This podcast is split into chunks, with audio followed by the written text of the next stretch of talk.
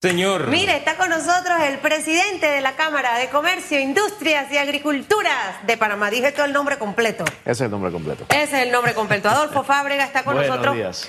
esta mañana y acabamos de terminar una conversa muy buena de, de mucha información con la ex procuradora, ex diputada Ana Matilde Gómez y ex aspirante también en las pasadas elecciones a la presidencia de la República, hablando específicamente del tema contrato minero. Arranquemos por allí. Eh, estuvimos sin contrato por muchos años, por diversas situaciones que ya creo que muchos conocemos. Se presenta este proyecto de ley a la Asamblea, se forma este revuelo, protestas, cierres, se re- bueno, no se retira, porque nos lo dijo ayer Juan Diego Vázquez, pero se pausa la discusión. Así es. Y el gobierno con la empresa logran eh, acuerdos importantes específicamente para eliminar algunas cosas que preocupaban a la población, que esbozaron en la comisión y adecuaron otras normas. Eh, ¿Qué debe pasar? Algunos dicen que hay que tomarse esto con calma, pausado, pero mientras tanto hay factores económicos que pueden afectar al país, nos guste o no. ¿Cuál es la posición de la Cámara de Comercio? Bueno, primero que todo, nos parece que fue muy bueno el hecho de que la ciudadanía eh, habló. Nosotros, eh, como Cámara de Comercio, desde un inicio habíamos comentado que por más que consideramos que había que respetar esa economía ya creada y por ende había que buscar una solución a este contrato minero, sí habían algunas cosas muy preocupantes, ¿no? Entonces, eh, vemos muy bien el hecho de que se haya revisado y sabemos ya que hay cosas que la ciudadanía estaba en total oposición y que fueron revisadas. Por ejemplo, el hecho de que no hubiese expropiación y el hecho de que estuviera realmente demarcada la zona eh, sobre la cual ellos pueden hacer algún tipo de, de- de extracción. Entonces, eso nos da bastante tranquilidad, pero sí nos gustaría ver debidamente el texto para asegurar que, que todo fue contemplado. Ustedes no han tenido acceso al texto todavía. Estamos esperando que se vuelva a presentar para poder analizarlo debidamente. Sí. Eh, la verdad es que hay situaciones que en este caso a mí me han resultado sorprendentes. Por ejemplo, a nosotros que nos ha tocado ir previo a toda esta discusión, durante la discusión, a la zona de la mina, no necesariamente a la mina, y que uno conoce un poquito el sentir de la gente, etcétera. Me tocó ir en pandemia también, por ejemplo, a esa zona. Uno va creando como un vínculo, como un cariño, y tengo que decirlo de esa manera. Eh, Uno Sí. va creando eso. Sí. Eh, y haciendo especiales ahora, me ha tocado hacer varios que tienen que ver con el empleo. Me ha, me ha tocado ver llorar a gente adulta que no consigue trabajo, a jóvenes que dicen, ¿qué voy a hacer? No consigo. Mire, lo digo y se me quiebra la voz. Porque uno, uno tendría que no tener corazón para no sentir ese dolor, esa frustración. ¿Y por qué le hago este, esta introducción? Para conocer un poquito su punto de vista. Porque ayer escuchaba a un dirigente sindical que se le preguntaba sobre este tema, oye, si se rechaza el contrato, ¿qué pasa con todos estos trabajadores que ponen el pan en la mesa gracias a... Y a mí me sorprendió la respuesta. Es más, yo tuve que volverla a escuchar porque me sonó tan fuerte. Lo que él dijo fue que salgan a buscar trabajo como el resto de los panameños. Eso a mí me, eso a mí me impactó. Yo quiero saber qué impacto causa en una persona como usted. En la Cámara de Comercio nosotros estamos viendo una situación de desempleo sumamente preocupante. Esto no es un tema sencillo, esto no es un tema de simplemente que salgan a buscar empleo y lo van a conseguir. Estamos hablando de gente que hoy día tiene sustento para sus familias y que lo van a dejar de tener. Estamos sumamente conscientes que nosotros no podemos contrarrestar el empleo con una afectación, por ejemplo, ambiental y por ende siempre hemos dicho se tiene que hacer un proyecto responsable, se tiene que hacer una minería responsable, cosa que se puede hacer. Es más, el gobierno debe fiscalizar debidamente para que la minería que se dé en ese sitio sea responsable y sobre todo que sea contenida al área ya en ejecución. No estamos de acuerdo con nuevas minas o nuevos proyectos en este momento hasta tanto no se revise debidamente el código minero. Sin embargo, ya existen y, y los estudios están más de 40 mil personas que dependen de esa economía que ya se creó y que ya está en ejecución. Es más, los impactos ambientales pueden ser peor si se cierra la mina que si se maneja de forma responsable. Y eso es lo que estamos buscando. Entonces, el contrato tiene que contener las cláusulas debidas para que nos dé como panameños la tranquilidad de que ese proyecto se está llevando adelante bien. Y ese siendo el caso, que en este momento lo que tenemos entendido es que es el caso, estamos totalmente a favor de que ese contrato se apruebe y se firme, porque es lo mejor en este momento, no solamente para la economía creada, sino además por muchas otras circunstancias para el país en general. En este momento estamos en el cierre del año para muchas empresas, un trimestre que ha sido añorado por muchos para ver si recuperan sus ventas en el periodo 2023, lo que representaría es seguir en el aire con el tema del contrato, que ya fue pausado, que tuvo protestas muy complicadas que dejaron eh, su marca negativa en nuestra economía. ¿Qué representaría en este momento no aprobarlo, no discutirlo? Y no sé si quienes no lo conocen, probablemente buscar el proyecto con estas siete ocasiones antes de decir es que vamos a protestar el martes, es que vamos a protestar el jueves, cuando realmente en plena quincena, o sea, en plena quincena eh, el país detenido por esto, lo que representaría no aprobarlo en el último trimestre, contando lo que representa Navidad, Año Nuevo, las compras de Navidad, todo el comercio que se mueve alrededor. Sí, pienso que la incertidumbre tendría un impacto negativo, eh, pero yo me voy al otro lado, me voy al lado de si consideramos o no que es acelerado en este momento que se reintroduzca. Habiendo analizado la situación, yo te puedo decir, la ciudadanía se, se verbalizó, la ciudadanía fue y explicó su sentir, se tomó en consideración, se cambió y se reintroduce. Yo no creo que este es un momento para sentarse a renegociar con la mina. Este es un momento para escuchar a la ciudadanía, hacer los cambios del contrato y volverlo a someter. Entonces, yo la verdad es que veo con buenos ojos el hecho de que de forma inmediata se haya reintroducido. Es más, nos reduce la incertidumbre que causa ese proyecto en ejecución y no tiene un contrato por detrás. Entonces, si bien hicieron los cambios, que se reintroduzca y se apruebe y nosotros podamos cerrar este capítulo y salir adelante con una economía fortalecida. Eso es lo que buscamos. Ahora, por principio yo creo en la comunicación, es más, esa es mi profesión, ¿no? Pero me quedo pensando en los grupos que están convocando a la protesta. En esos grupos a mí me llama la atención uno en particular que en su momento quiso ser el sindicato bandera en la mina. O sea, ellos no estaban, no estaban contra la minería, todo lo contrario, ellos querían estar allí para plantar su bandera y tener su cuota sindical, ¿no? Eh, eso me ubica en la posibilidad eh, porque ustedes no conocen el contenido de, los, de, los, de, los cambios. Es lo que el gobierno nos ha dicho que ellos hicieron. Así es.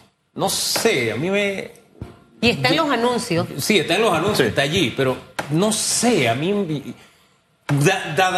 dado que se trata de un tema tan delicado, de pronto usted no cree que sería conveniente, oye, sentarse con los grupos interesados, molestos o incómodos por el contrato y decirle aquí están los cambios. O sea, esa, esa comunicación, ese tomar en cuenta, siento que a veces al gobierno le ha faltado ese, llenar ese vacío de comunicación con los grupos de poder, con los grupos de presión, porque son grupos organizados. Claro que sí, y adelanto, hay un tema que, que, en efecto siempre nos ha preocupado y eh, cuando se dio la consulta pública, uno de los temas que surgían era las diferentes interpretaciones sobre los artículos que estaban contenidos en el contrato algo que era muy interesante.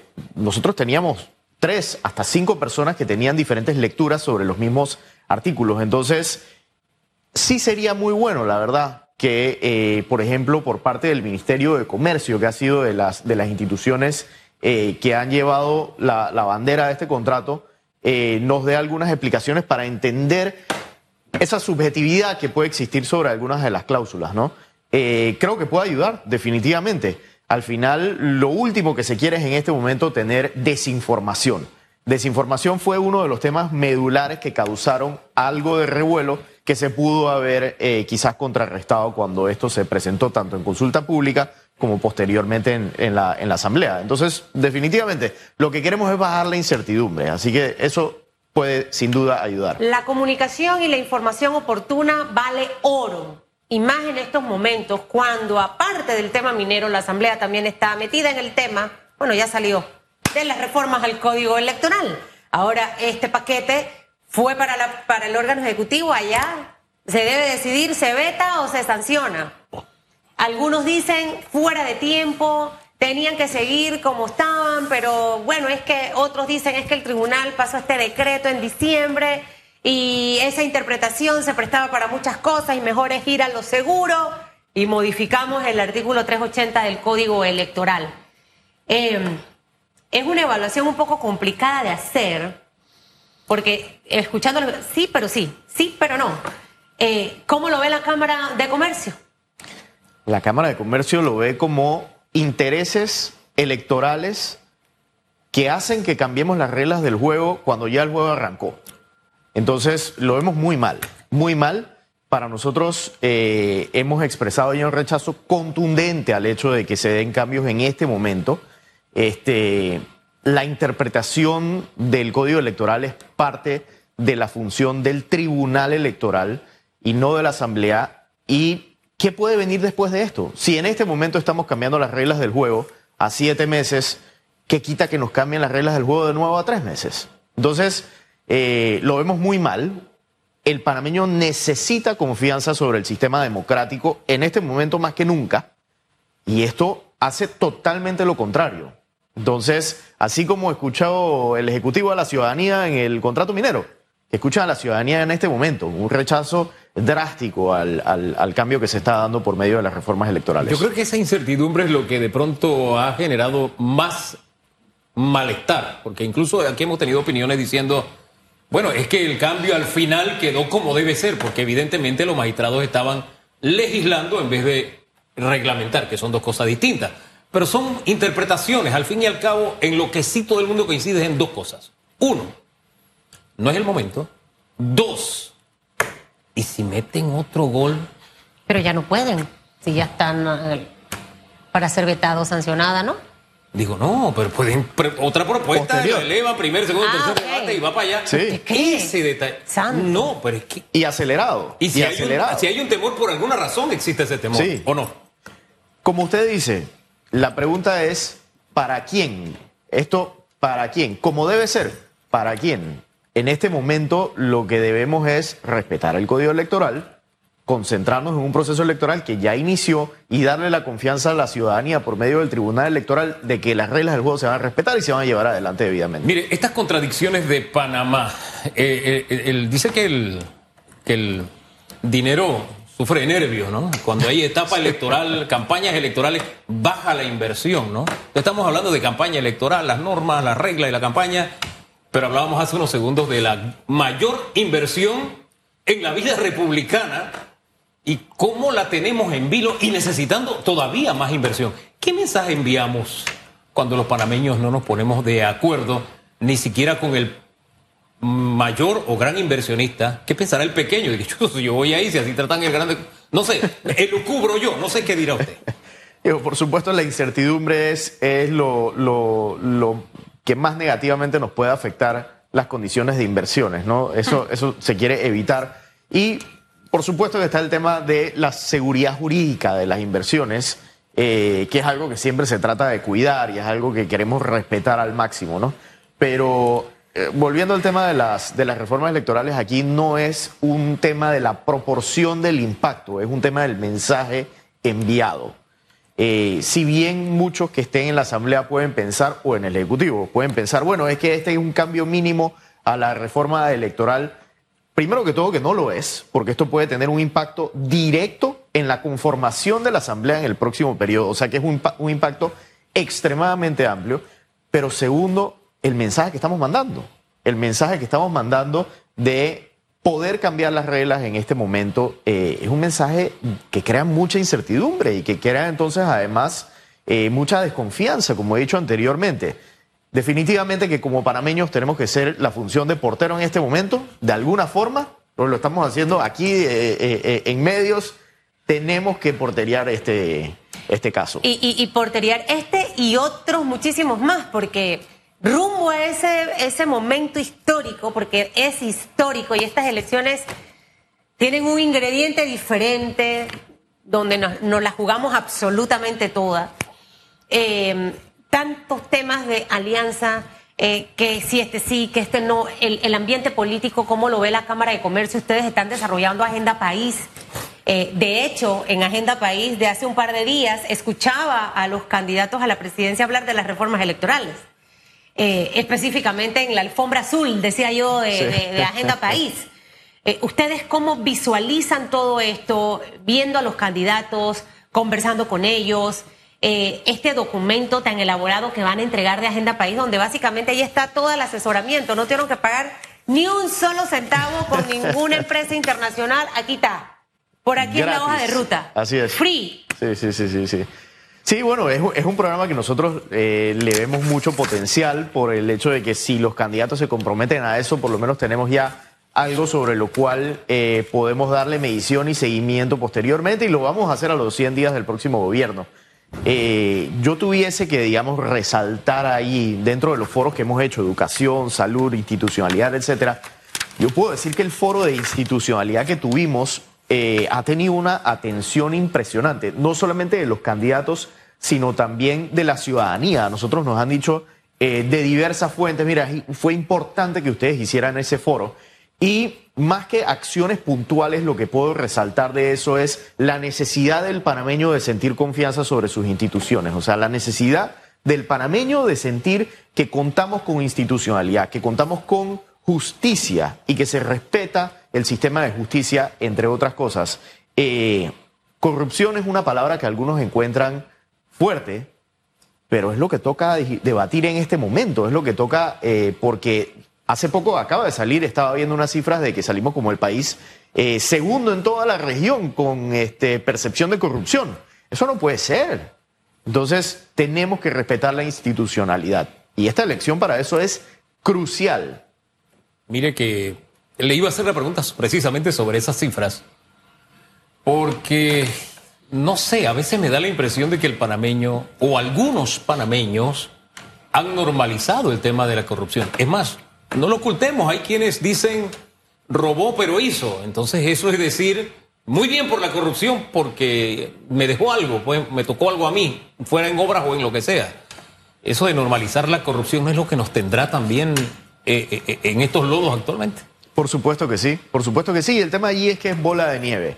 Esto inicia y va entonces ya creando un hábito corruptivo que hacia dónde nos va a llevar. Lo único que puede pasar en ese caso es que terminemos pegando eh, eh, contra el piso y, y, veremos ahí qué pasa. Tendremos una economía que ya tendría que reinventarse. Ahora, en la sabiduría popular también es una frase que uno tiene que leer muy bien.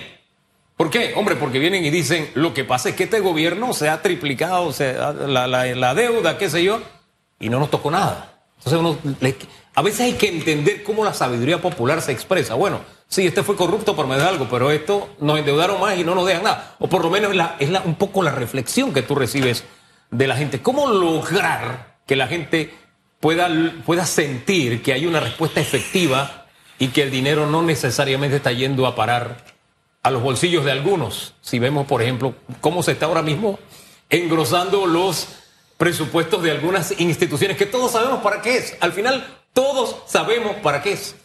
Necesitamos recibir mensajes contundentes de algunas cosas muy claras. Y la forma en que el Ejecutivo y el Legislativo nos pueden comunicar un cambio de dirección es por medio del presupuesto nacional. Si en este momento nosotros reducimos el presupuesto nacional, enfocamos ese presupuesto más en inversión, y no estoy hablando del denominado inversión social, estoy hablando de real inversión que pueda tener un impacto directo en la generación de economía a futuro y a largo plazo, una reducción en ese presupuesto sería un mensaje muy bien recibido. Y adelanto, el legislativo puede ser eh, justamente el portador de ese mensaje reduciendo el presupuesto de la Asamblea Nacional. Eso es lo que nos gustaría ver. Ese es el mensaje que necesitamos recibir para saber que estamos haciendo un cambio de dirección. Hombre, que se reduzca y habría que complementarlo dándole el dinero a aquellos que lo están necesitando. Llámese Hospital del Niño, llámese el oncológico y nos vamos por ahí, ¿no? Usted sabe lo que yo he, recibido como comentario cuando menciono eso. Eso no va a pasar. Pues eso es guindar los guantes. Si decimos en este momento, no, eso no va a pasar, así que ni le prestemos atención eso es automáticamente decir que nos hemos rendido. Y no puede ser, no puede ser. No podemos continuar con hábitos que nos lleven a una corrupción ya comprendida y aceptada. Eso no puede ser. Entonces, queremos fortalecer la institucionalidad, bajemos el presupuesto, enfoquémoslo más en inversiones, no obtengamos más deuda, más que nada en este momento que estamos obteniendo deuda a un costo de capital sumamente alto. Esos son los mensajes que necesitamos recibir. Me parecen relativamente sencillos. Ahora, aquí entre nosotros eso no va a pasar. y no es que estemos quitando los guantes. Al, final. es una dosis de realidad. Lo que ves como costumbre y normal en tu vida y pasa siempre, desde la mujer que es víctima de violencia verbal y piensa que eso es parte de la vida, ya lo haces parte de ti, vas a pensar que es lo común. Hay que salir de la caja y empezar a darnos cuenta de que allá afuera hay un mar de oportunidades, pero que muchas cosas no las podemos obtener realmente por precisamente esa mala distribución de, los recursos.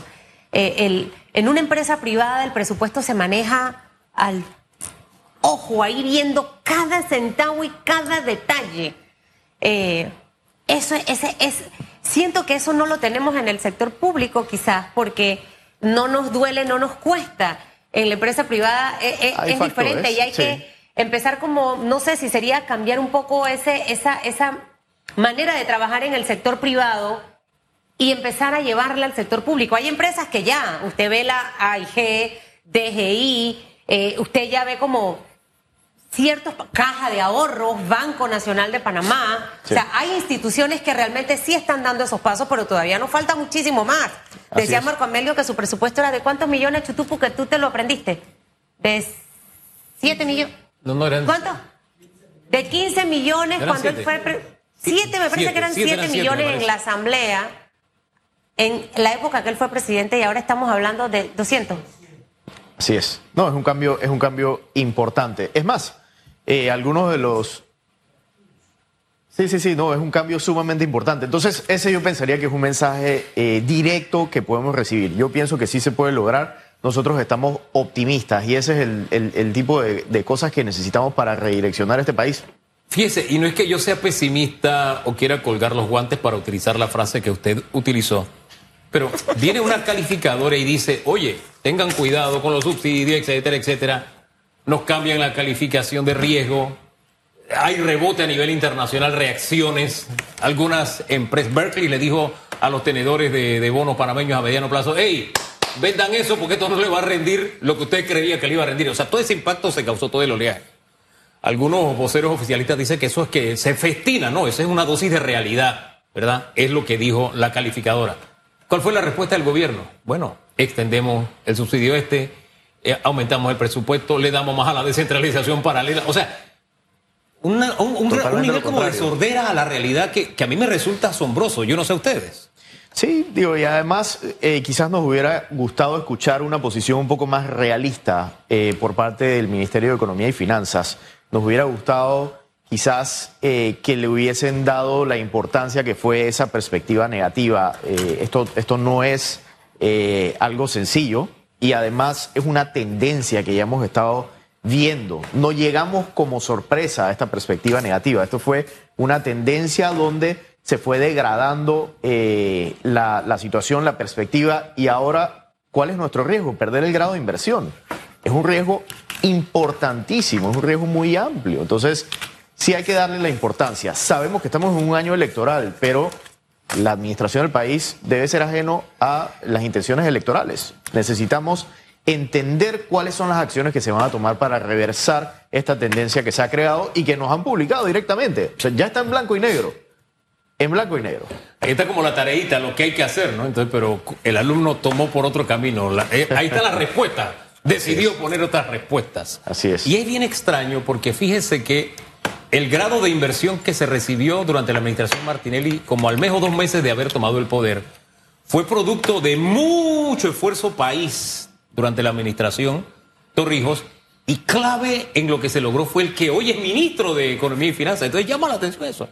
Que él haya estado formando parte de los esfuerzos por alcanzarlo y que ahora forme parte del equipo que de alguna forma nos tiene al filo de la navaja de poder perderlo. Eso Costó mucho, mucho a través del tiempo alcanzarlo y eh, volverlo a alcanzar. Si lo perdemos, que Dios quiera que no, también nos costará mucho. Pero en fin, Así es. Gracias, don Adolfo, por haber estado acá esta mañana. Que le vaya bien. Gracias a ustedes. Señor día. presidente de la Cámara de Comercio, Industrias y Agriculturas de Panamá. Así es, tendremos otro presidente en segundos. ¿Ah? Sí, Fíjense, más adelante Ah, en el análisis. Se hace- Sí, porque esto ya dura. Sí, no, Son dos otro años, ¿no? presidente para el análisis. Es un año, un año. Ah, un pero, año. Todavía, pero todavía vamos por la mitad. Así Vamos es, por la así